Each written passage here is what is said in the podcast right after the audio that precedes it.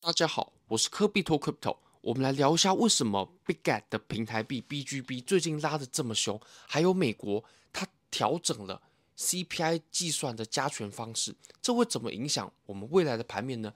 如果你对这个问题感兴趣的话，请随我看下去。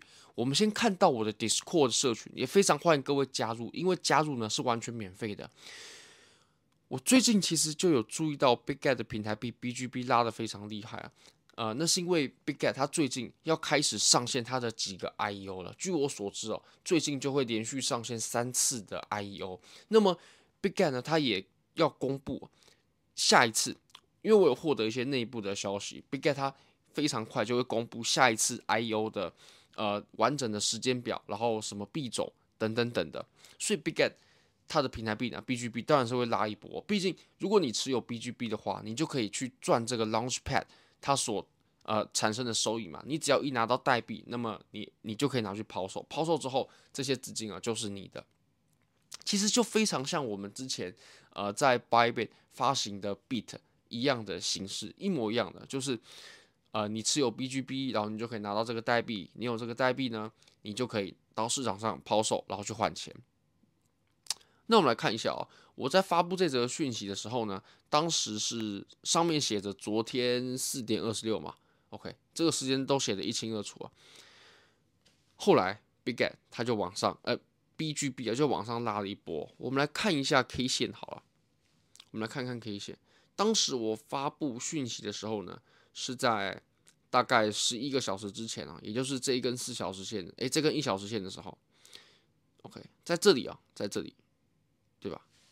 在这里，在这里哦，所以当时是大概零点四的价位。其实零点四哦，已经是比我们前一阵子还没有拉涨之前的零点二已经翻倍了。那就如果说从我刚刚那一则呃在 Discord 的讯息往上的话，到最高点是有个二十个百分点。那即使到我们现在的位置呢，也有一个十三点四八，诶，十十三点四三百分点的收益，算是非常非常不错。那如果我有抓到一些最新的内部消息啊，我也都会在我的 Discord 社群发布。那我们再来，我们来看一下，呃，美国，我们来看一下啊，这个是劳工部吧，应该是这样子翻译，U.S. Bureau of Labor Statistics。我们来看一下，因为其实最近啊，美国的劳工部呢，它去更新了 CPI 加权的计算方式，它是没有更动那一篮子货物。不过呢，它更动的是加权。美国根据过往的惯例啊，会在每两年修改一次 CPI 的计算方式。不过这会产生一个问题，就是如果说你每两年计算一次的话，那么你要制定新的 CPI 权重，它就会产生误差，就会产生延迟，这个是一定会有的。不过如果你是呃每两年然后重新计算了，那么这个延长的周期就会拖大了。那以之前的形式呢？它是每三十六个月，OK，就它会产生三十六个月的拖延啊。那这个拖延的情形肯定很严重。在这三十六个月之间呢，美国人的消费习惯啊，又跟三十六个月之前啊所计算的是不一样的，所以它永远都会有误差，都会产生误差。那美国它为了想要削平这个误差呢，最好的形式就是，如果我们改成是每一年，我们就重新计算 CPI 的权重，就根据啊、过往的数据。然后去计算，然后去统计，然后去得出我们应该要怎么样衡量美国消费者的消费习惯，然后去更改 CPI 的权重，这个才是比较好的方式吧。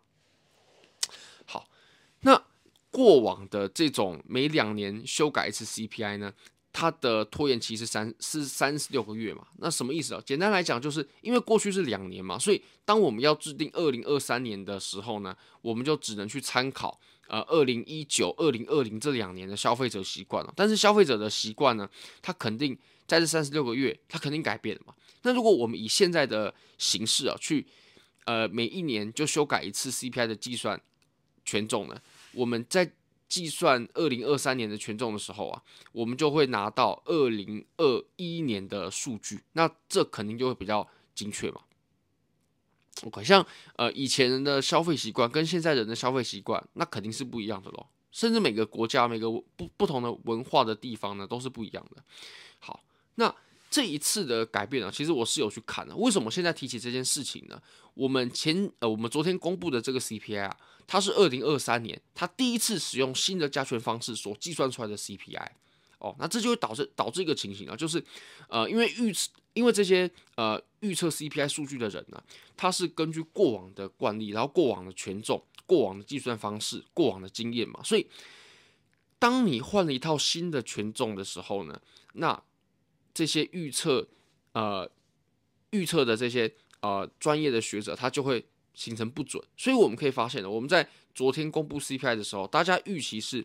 比较好的六点二嘛，那实际值呢是六点四，也就是美国的通膨情形呢是比我们大家想的要更严重的，所以数据其实是呃还算是利空的。